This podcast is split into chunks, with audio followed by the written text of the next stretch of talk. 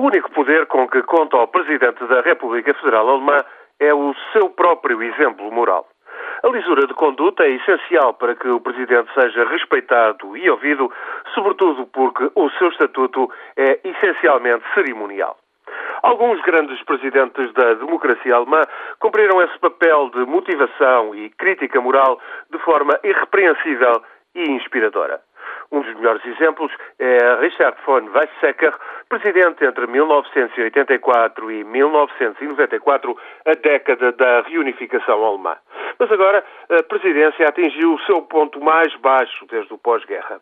Isto porque vai para dois anos, quando deputados e representantes dos 16 Estados se reuniram em Berlim para eleger um novo presidente, acabou por prevalecer o interesse estritamente partidário.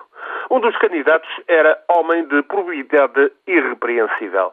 Joachim Gauck, um liberal independente, um resistente ao regime comunista na Alemanha Oriental. Fora proposto pelos social-democratas e verdes e congregava largos apoios entre liberais e conservadores. Angela Merkel, no entanto, para salvaguardar interesses do seu partido, impôs a candidatura de Christian Wolff.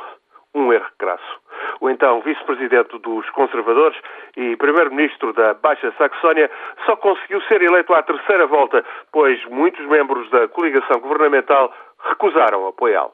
Christian Wolff demitiu-se. Agora, sob o peso de acusações de ligações pouco claras a diversos empresários, favores diversos também que recebeu de amigos ricos e ainda tentativas de pressionar a imprensa para escamotear as alegações. Sai sem honra nem glória, mas à sua maneira deixa um exemplo, reitera um princípio.